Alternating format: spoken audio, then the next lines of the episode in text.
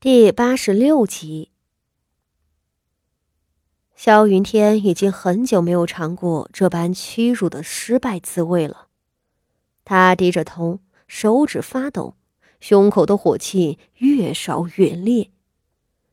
终于，他无法忍受了，他扔下手里的金子，负气踏步离去，朝对面的徐策道：“徐大将军包涵，本侯还有公务在身。”就不奉陪了。四周武将公子们面面相觑，这萧侯爷怎么说走就走啊？堂堂的武安侯，宴会上玩乐打靶而已，输了一场，这就赌气离去？见过输不起的，没见过一个大将军还这样输不起。真正上过战场的武将，有勇有谋，更是要有气度。那些尸骨遍地的前线，胜败乃是兵家常事。这一战输了，城池被夺了，身为统帅，立即就要安抚士卒，重振士气，养精蓄锐，等待合适的时机反扑。若都像萧侯爷这样，稍事不如意就扭头不打了，那大秦的江山早就守不住了。若萧云天是个大户人家的纨绔，从来没有上过战场杀敌，他这个样子，大家都是不会奇怪。但他是个在西北驻扎十多年，从血海里历练出来的将军啊！等萧云天的背影消失在众人视线中的时候，许多人都开始窃窃私语了起来。那么好了，今日之后。不仅萧侯爷射术远远不如徐将军，这句话会传遍京城。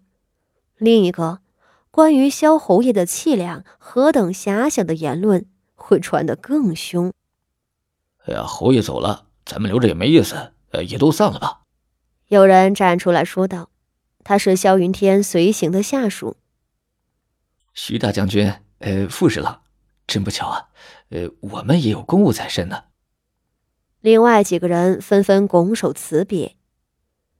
萧云天一走，平日里追随他的同党们自然都要跟着走。他们是依靠萧云天吃饭的，萧云天赌气走了，他们留在这里不大合适。而因着今日是傅老太君的生辰，来赴宴的都是相熟的人家。这些人自然和傅家的侯爷女婿萧云天交好。徐策手底下追随的人也来了几个，但到底是少数。如此，随着萧云天一块走的人就占了大半。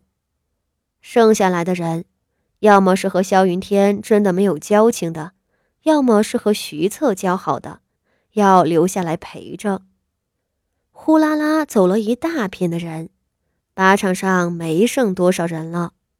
做东的副手人脸上尴尬至极，他勉强应酬着剩下的宾客，一臂忙着吩咐下人道：“你们快追上去伺候侯爷，问问侯爷要去哪里，是回府还是去老夫人那边？”端坐在阁楼上的傅锦仪。将萧云天和徐策比试射术，最后落败，父亲离开的情景尽收眼底。他看着萧云天脸上的恼怒，再看着原本拥挤的人群，霎时散了大半，忍不住勾起了一抹冷笑。姑娘，您真厉害，这么快就把这些人都遣散了。七夕忍不住凑上来笑道：“只是。”为了赶人而已，侯爷和三姑奶奶却都极大的伤了颜面，怕是不好过了。傅锦仪轻笑起来，低语道：“他们不好过，可正是合我的心意呢。”一碧说着，脸上浮出一层冷冽的冰霜。是，他只是想将密集的人群遣散，给希尔行方便。但有这个机会，他为何不狠狠的教训萧云天和傅妙仪这一对狗男女呢？萧云天，哼，我倒要看看，今日之后你如何在军中立威。一个射术不如人、气度又无比狭小的将军，有什么资格领兵呢？武将的圈子不比那些整日勾心斗角的文臣，武将里头那是凭着真本事说话的。上头的人没有本事，下头那些桀骜的兵勇就能上折子弹劾你，明目张胆的取代你的位置。而那傅妙仪嘛，等待他的，怕是比萧云天这事儿更不堪的结果了。侯爷和三姐姐都没有说要去哪儿。傅锦仪坐下来，笑问道。七夕瞧着自家姑娘脸上那冰冷的笑，心里不由有些发凉，陪着小心道：“回姑娘，方才听人说三姑奶奶挨了打，不愿让大太太看见她的样子，掏了马车要回府。另外，侯爷似乎也要回去。”傅锦仪挑眉冷笑：“好，回府好呀。”等回去了，他还有的生。